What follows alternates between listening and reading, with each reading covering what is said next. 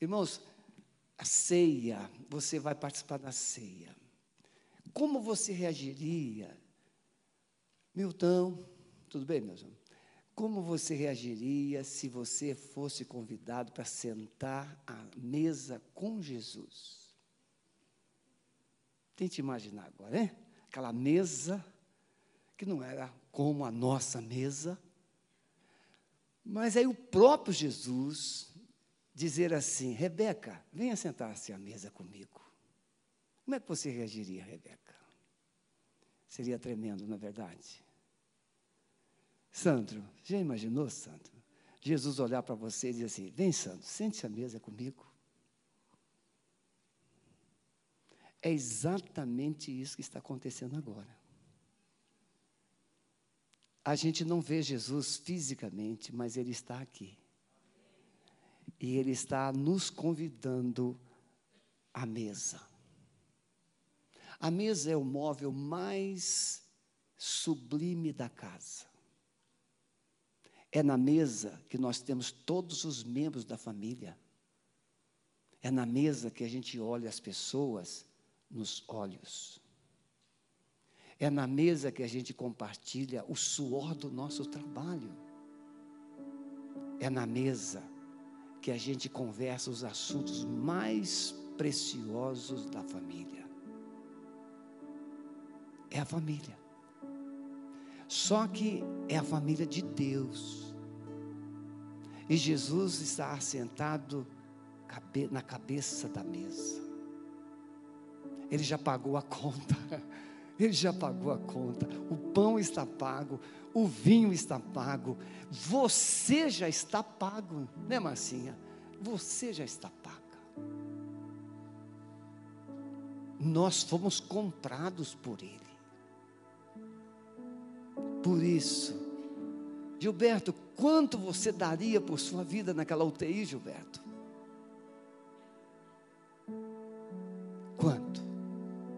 quando o oxigênio está faltando, quanto você daria por um ml de oxigênio? Pois é, Jesus deu 100% do seu oxigênio para você e para mim. Ele deu 100% do seu sangue por você e por mim. E por isso ele pode nos convidar à mesa para celebrar. Porque Jesus não somente morreu, mas Jesus ressuscitou. E naquela ceia, antes de sua morte, ele disse: Este pão é o meu corpo, comei. Esse pão é o meu corpo que é partido por vós. Ele pegou o cálice e disse para os discípulos: Esse cálice é o meu sangue que é partido por vós. Naquela mesa de Jesus, havia um traidor, o Judas. Naquela mesa de Jesus, havia alguém que iria negá-lo três vezes: Pedro. Mas Jesus ainda olhou para Judas e disse assim: Amigo, que vieste? O que fazes agora? Faça depressa. E Judas foi. Há muita, né, Osmar? Há muita discussão se Judas chegou a participar da ceia ou não.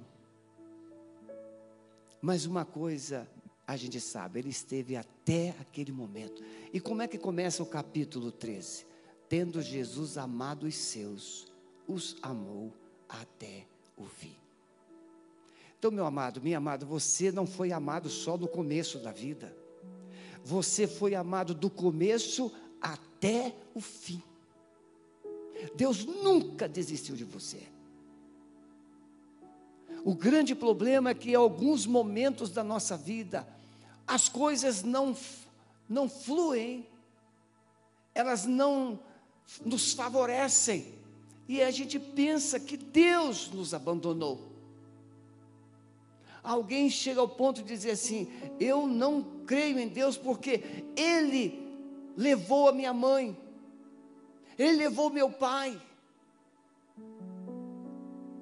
porque não curou minha mãe do câncer. Pois é, Jesus tinha poder para descer daquela cruz. Ele disse para Pilatos: se eu quisesse, eu pediria ao meu pai, ele enviaria legiões de anjos que batalharia por mim. Mas ele não pediu. Ele foi sozinho para a cruz e a carregou por nós. Nós não temos como mensurar o que é que Jesus passou na via sacra, carregando aquela cruz, que ele não a suportou fisicamente, precisou de alguém que o ajudasse. Mas ele fez por amor a você e a mim. Quem ainda não recebeu o kit do cálice e do pão? Se alguém não recebeu, levante a mão. Nós temos ali, por favor, duas pessoas. Mais uma aqui. Aqui é a Joca. Lá na galeria tem alguém que não recebeu o kit do, da ceia. É só ficar em pé, por favor. Todos na galeria receberam. Aqui nós temos mais. Né? Uhum. Pode ficar. Fique em pé que vai ajudar a identificar você, por favor. Quem não recebeu ainda, fique em pé. Isso. Vai chegar.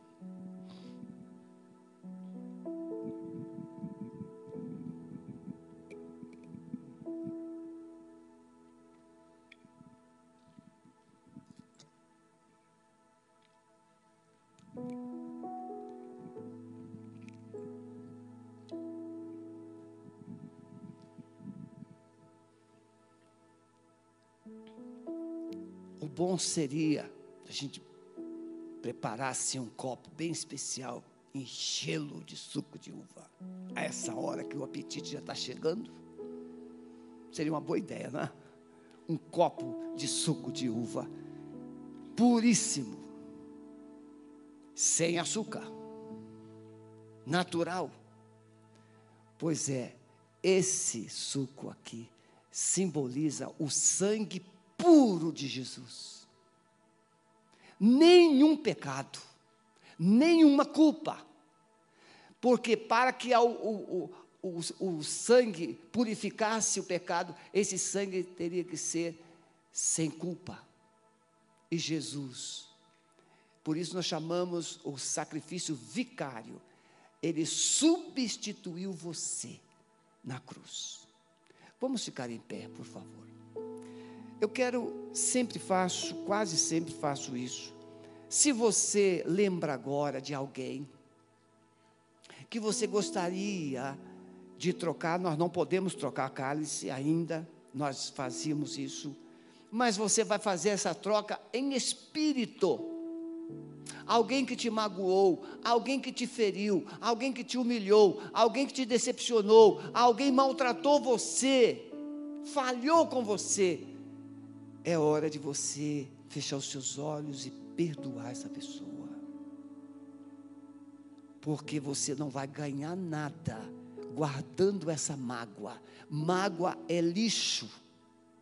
E lixo é contagioso. Lixo faz mal. Jesus já levou essas mágoas. Se você decide guardá-las, a responsabilidade é somente sua. Se confessarmos nossos pecados ao Senhor Jesus, Ele é fiel e justo para nos perdoar os pecados e nos purificar de toda a injustiça. Jesus já perdoou, mas você precisa também liberar perdão. Então, ore agora.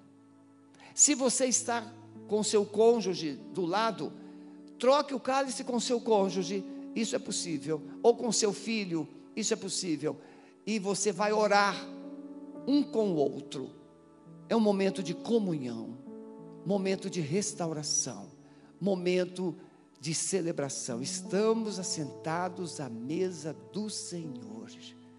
E Ele parte o pão. É o meu corpo. Ele entrega o vinho, é o meu sangue. Você está sentado à mesa com o Senhor. Ore com Ele. Seja grato. Libere perdão. Peça perdão. Momento de comunhão.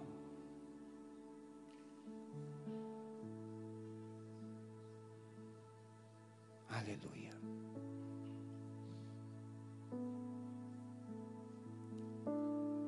Muito bem.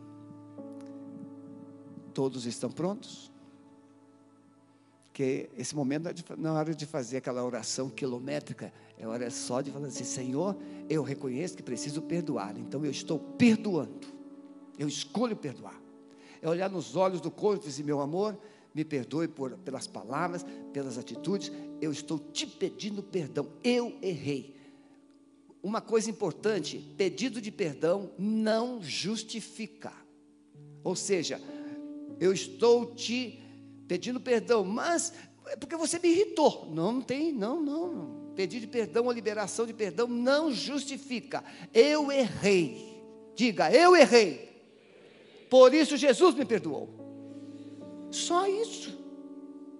Jesus não fica pedindo explicação. É, mas aí você vai continuar errando. Não é assim que faz? É, eu estou te perdoando, mas se você errar de novo. Pastor Osmar, vem cá. Eu vou trocar o cálice contigo. Você já fez o teste, está limpinho. Nessa troca de cálice, eu estou dizendo para você: abre-se, né? abre, estou te entregando aberto. Isso. Isso. Com essa troca, nós estamos dizendo aqui que nós estamos em comunhão. Não há barreiras, não há dificuldades de comunhão. Jesus disse: Esse pão é o meu corpo, esse cálice é o meu sangue. Tomai, comei, bebei de todos. Façamos isso, irmãos, em memória e lembrança de Jesus.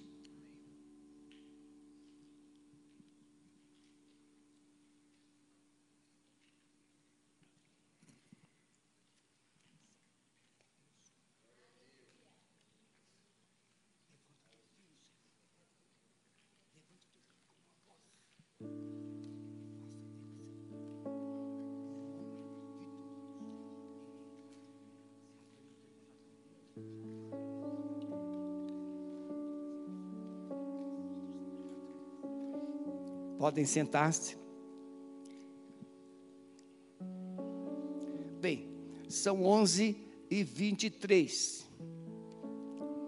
Eu vou separar 15 minutos para os três batismos. Se o, o celebrante não pregar lá de novo, vai dar tudo certo. Porque o celebrante é só para celebrar. 2 Coríntios capítulo 3, diz assim, a partir do verso 1: Porventura começamos outra vez a louvar-nos a nós mesmos? Ou necessitamos, como alguns, de cartas de recomendação para vós ou de recomendação de vós? Vós sois a nossa carta, escrita em nossos corações, conhecida e lida por todos os homens porque já é manifesto que vós sois a carta de Cristo, ministrada por vós, por nós, e escrita, não com tinta, mas com o Espírito do Deus vivo, não em tábuas de pedra, mas nas tábuas do coração. Amém, meus irmãos? A igreja hoje, nos dias de hoje, ela enfrenta uma resistência. Por exemplo, a Bíblia, a palavra de Deus, ela enfrenta resistências. É, os supremos dos países, como Estados Unidos, desde a década de 60, já a Bíblia é proibida de ser citada nas escolas públicas, de ser anunciada. Não se pode falar de Jesus em escolas públicas desde a década de 60.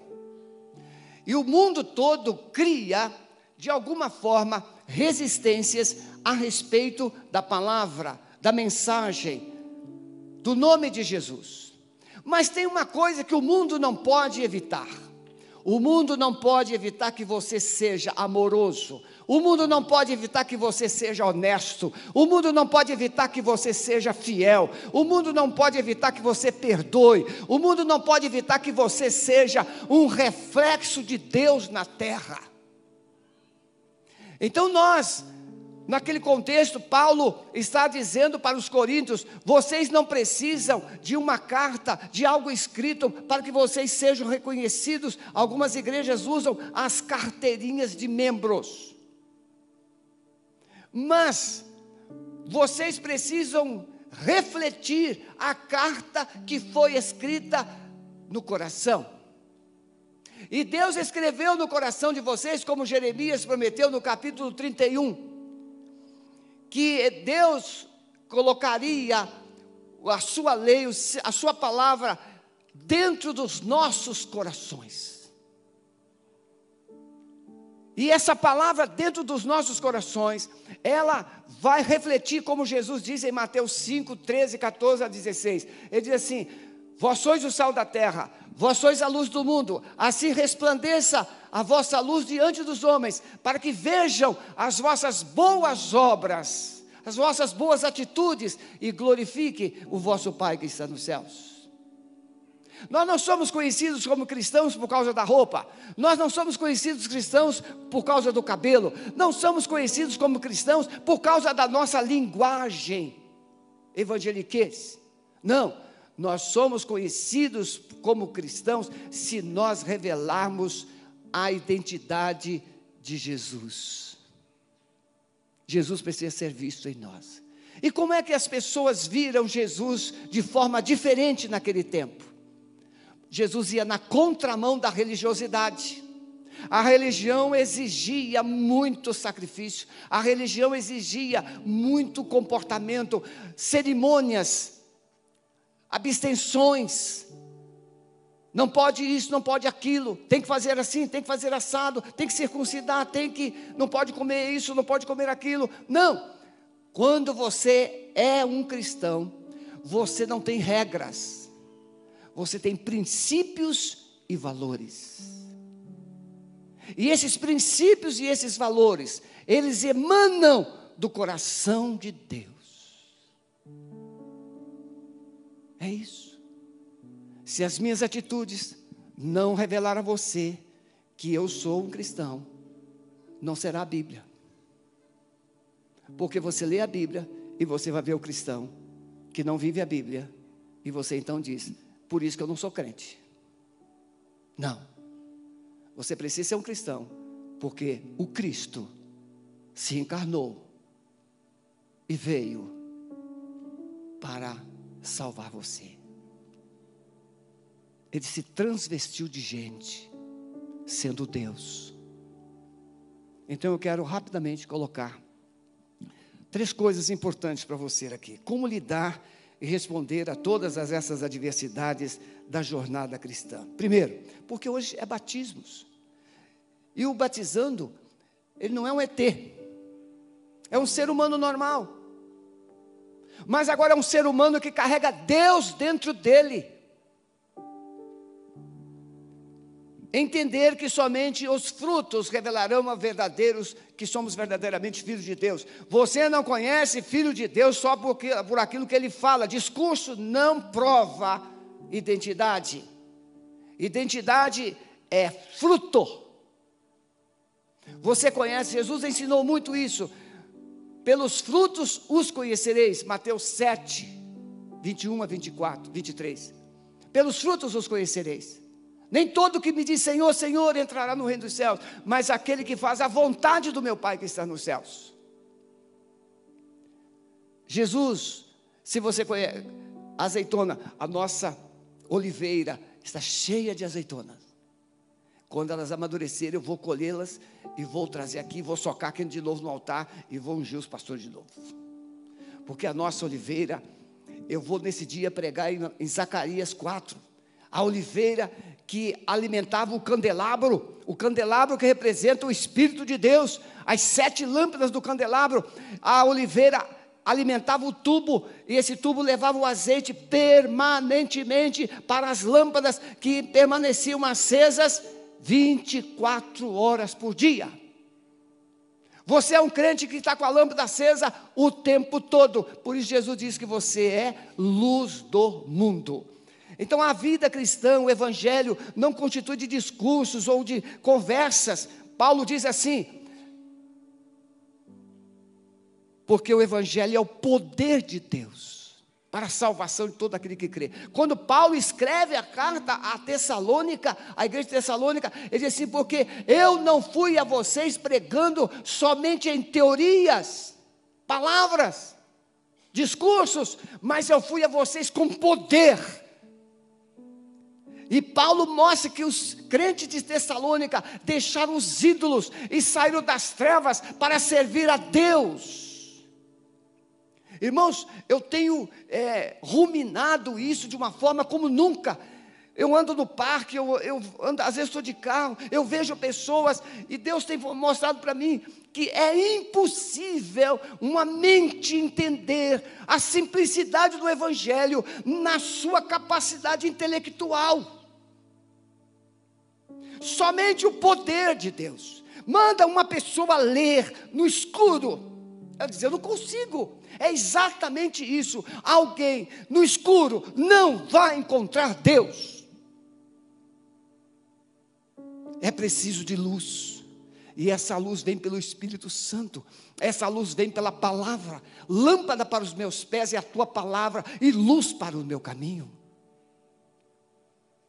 Jesus vai dizer: Eu sou a luz do mundo. Então, esse evangelho precisa brilhar e esse brilho precisa sair de dentro de você.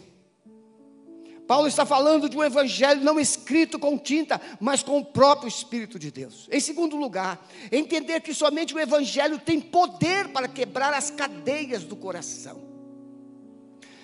Como eu posso explicar isso? O próprio apóstolo Paulo ele perseguia a igreja, ele autorizava mortes. Não há indícios de que ele tinha, que tenha matado cristãos, mas ele autorizava apedrejamentos. Ele autorizava.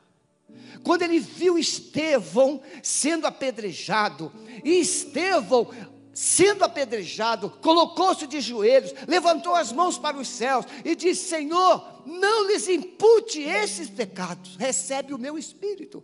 Paulo, ou Saulo naquele momento, não conseguia explicar como é que uma pessoa sendo acusada injustamente, porque foram armaram para Estevão, arranjaram falsas testemunhas. Os seus acusadores, diz a Bíblia, que viram o seu rosto como o rosto de um anjo.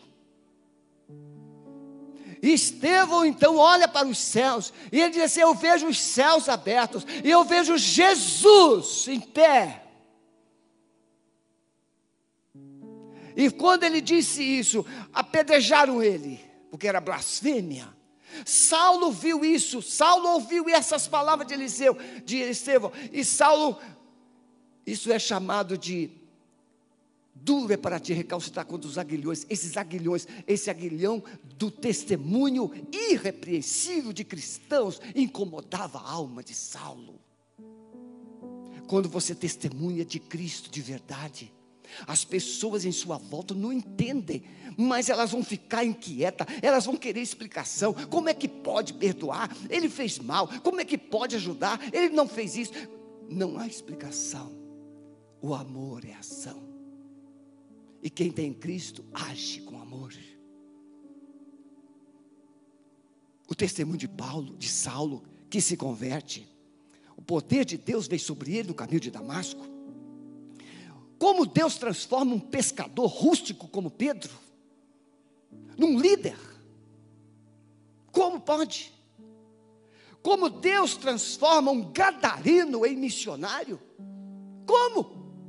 O gadareno, ele era preso é, com correntes, ele esmigalhava as correntes. Aquele gadareno vivia nu no cemitério, gritando noite e dia, mas Jesus Cristo chega e liberta o gadareno, e aquele gadareno quer seguir a Jesus, mas Jesus se vá e conta para os seus tudo aquilo que Deus te fez. E ele, o texto vai dizer que ele entrou em Decápolis, ele entrou naquelas cidades e ele começou a dizer: Jesus mudou a minha vida. Como um homem que andava nu até aquele dia, agora tem juízo. Um homem que andava nu, agora anda bem vestido. Um homem que falava loucuras e agora está dizendo que Jesus, que Deus te ama. Isso é loucura. Sim, é loucura, a loucura que Paulo diz aos Coríntios, porque Deus pegou as coisas loucas desse mundo para confundir as sábias.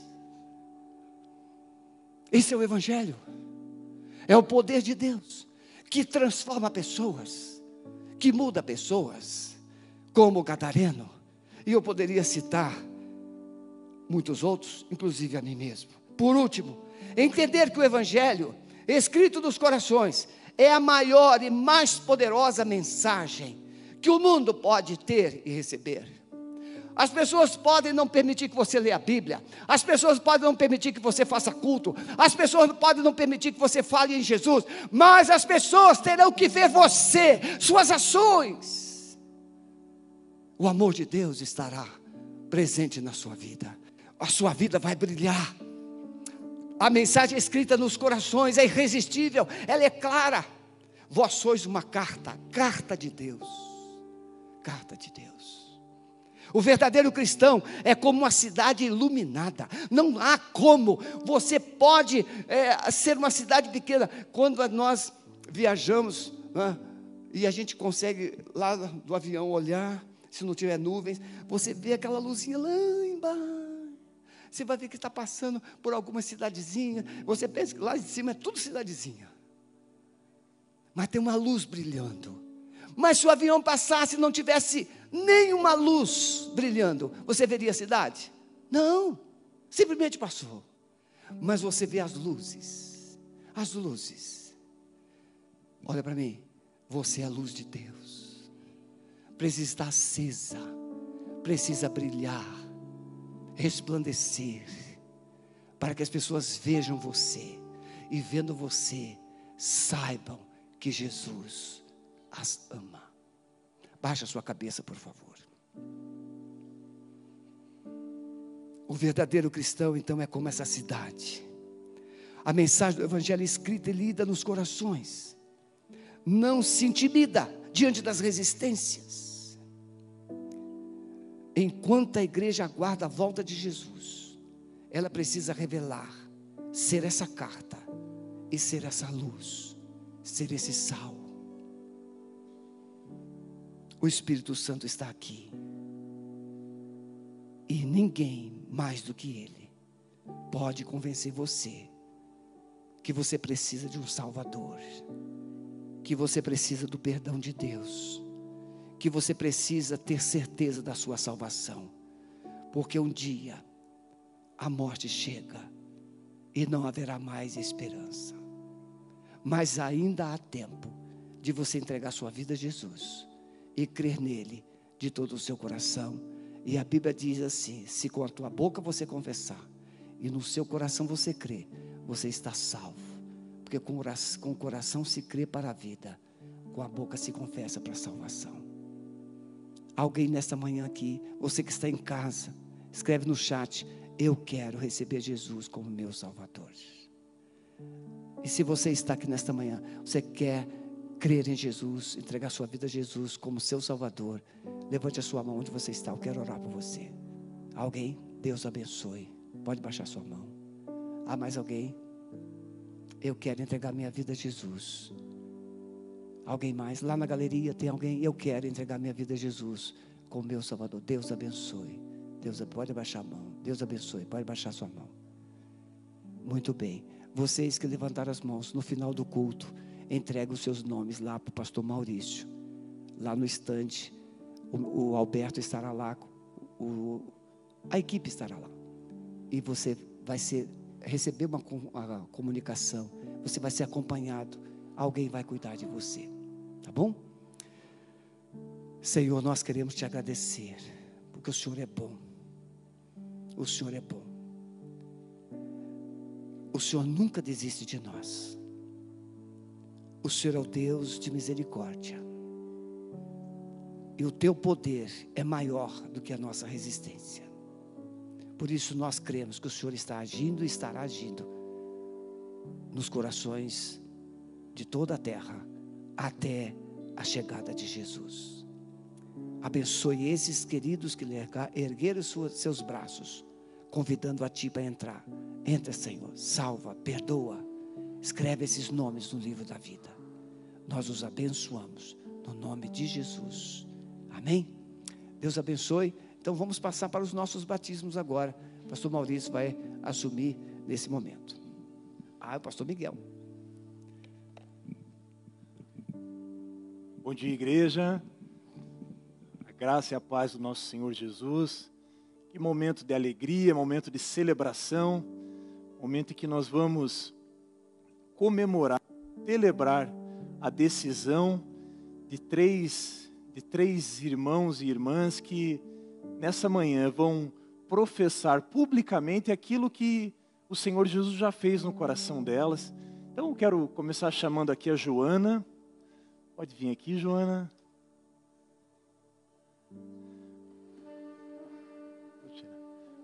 Onde está a célula da Joana? Olha aí. Dá um glória a Deus aí, você que é da célula da Joana. Olha aí, Joana.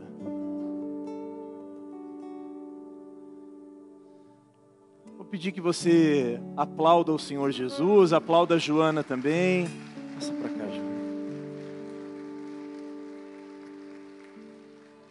Glória a Deus, olha aí. Essa é a sua família, Joana. Esse é o título mais importante que nós recebemos quando aceitamos a Jesus. E é um título que não nos custou nada. Nós somos irmãos. Então, está aqui a sua família. Glória a Deus. Joana, você quer ser batizada? Você crê, Joana, que Jesus é o seu único e suficiente Senhor e Salvador? Amém. Então, Joana, diante da sua pública profissão de fé, eu, como ministro do Evangelho, te batizo em nome do Pai, do Filho e do Espírito Santo.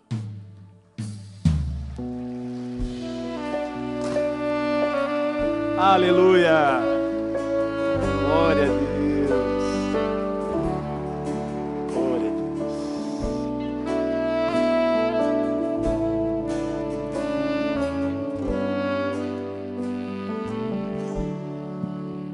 Glória a Deus pela sua vida, Ju. Deus te abençoe. Célula Carvalho de Justiça, Joana. Carvalhos de Justiça. Agora eu vou chamar aqui dois irmãos, aqui do meu lado, o Hector e ali o Antônio. Olha aí, onde está a família do Hector e do Antônio? Dá um glória a Deus aí, pode ficar de pé. Aleluia. Glória a Deus. Essa aqui é a família de vocês. É a família de Jesus. Amém? Muito bem começar aqui com o Hector, então. Hector, você quer ser batizado? Você crê, Hector, que Jesus é o único e suficiente Senhor e Salvador da tua vida? Amém. Então, Hector, diante da sua pública profissão de fé, eu, como ministro do Evangelho, te batizo em nome do Pai, do Filho e do Espírito Santo. Aleluia. Glória a Deus.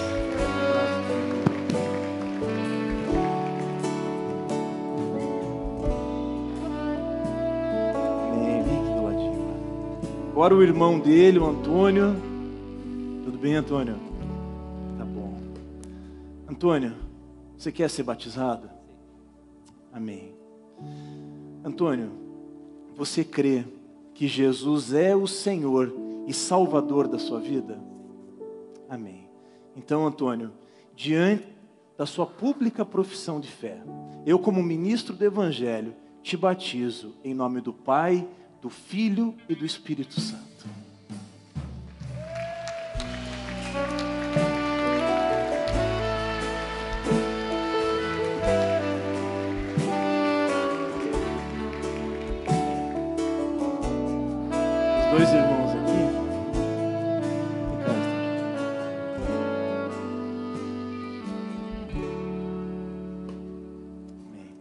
Quero agradecer também ao Stengel, que está representando aqui o Ministério de Integração, que participou do discipulado dos três. Glória a Deus pela sua vida, meu irmão. Amém? Uma salva de palmas para Jesus. Ele é digno de receber toda a honra, glória, louvor e adoração. Aleluia. Meus irmãos, para chegar até aqui, muito barro é amassado. Não é verdade? Jesus transforma, mas o barro precisa ser amassado, o vaso precisa ser refeito. Você lembra quando você chegou aqui? Eu lembro. Há 44 anos e alguns meses, eu lembro. Eu cheguei para eu ficar uma hora no culto sem fumar. Foi um sacrilégio. No culto seguinte, eu enchi o bolso de bala para conseguir ficar sem fumar. Aí eu aceitei Jesus naquele domingo. O Carlinhos, meu irmão, nós trabalhávamos juntos. A gente fazia um bolão de loteria esportiva, era a única que tinha naquele tempo. Toda segunda-feira a gente fazia um bolão. Aí o Carlinhos, vamos fazer o bolão? Eu disse, não, a partir de hoje eu não, não vou jogar não. Mas por que está sem dinheiro? Eu te empresto. Eu disse, não, aceitei Jesus ontem. Ninguém disse para mim que crente não jogava na loteria. Crente verdadeiro jamais se envolve com jogos. Crente verdadeiro, o Espírito Santo arranca a carne e coloca um corpo novo. Tudo é novo. Tudo é novo. Você lembra o que ele fez? Custou caro. Custou muito caro. E nós vamos celebrar. Hã? Nós vamos celebrar. Vocês acham que eu vou deixar barato esse, terminar o culto assim? Eu, eu fiz um esforço tremendo para a gente fazer um culto sem passar da hora. Com Vocês viram quanta coisa tinha no culto? E que horas são? 11h47. Isso é o Espírito Santo está aqui, irmãos, remindo o tempo. Apresentar bebês. O, o parece que tem uma maternidade especial. Aparece bebê de tudo quanto é lugar para apresentar. Então fique em pé. Eu acho que se essa turma é boa, vamos cantar Deus não está morto? É, vocês já sabiam, né? Eles já sabiam disso, né? Mas antes, nós, nós vamos agradecer a Deus. Erga suas mãos. Doutora Dilson, Ana, onde estão eles aqui? Né? Vocês me deram muita alegria nessa manhã. E esse jogadorzão aí, ó. Né? Está grandão, né? Passou os dois não vou embora sem falar comigo, tá bom? Senhor Jesus, que alegria no nosso coração. Não temos palavras, Senhor. A tua igreja está rompendo, está caminhando. Obrigado por aqueles que têm doado o seu sangue, seu suor, seus dons e talentos. Obrigado porque o Senhor tem levantado uma geração fiel neste tempo aqui. Cremos, Pai, que santa felicidade é apenas o começo de muito que o Senhor ainda fará na grande Curitiba. Recebe a nossa gratidão. Abençoe cada um dos nossos amados que estão conectados, os irmãos que estão lá no Japão, os irmãos que estão em Portugal, Senhor, nós abençoamos, irmãos que estão lá na Alemanha, nós abençoamos, no nome de Jesus. Recebe, Pai, toda a nossa gratidão. Lá, abençoe cada família que está aqui. E no final deste culto, nos leve na tua paz. Abençoe o meu irmão Carlinhos, a Elia. Senhor, que a graça do Senhor seja sobre ele. O procedimento que ele precisa fazer na quarta-feira, que seja o Senhor que o faça para a tua honra e para a tua glória. E agora que o amor de Deus, o nosso Pai, a graça de Jesus Cristo, Filho, e as santas consolações do amado Espírito Santo, seja com a sua vida e com todo o povo de Deus espalhado em toda a terra, agora e para sempre. Amém.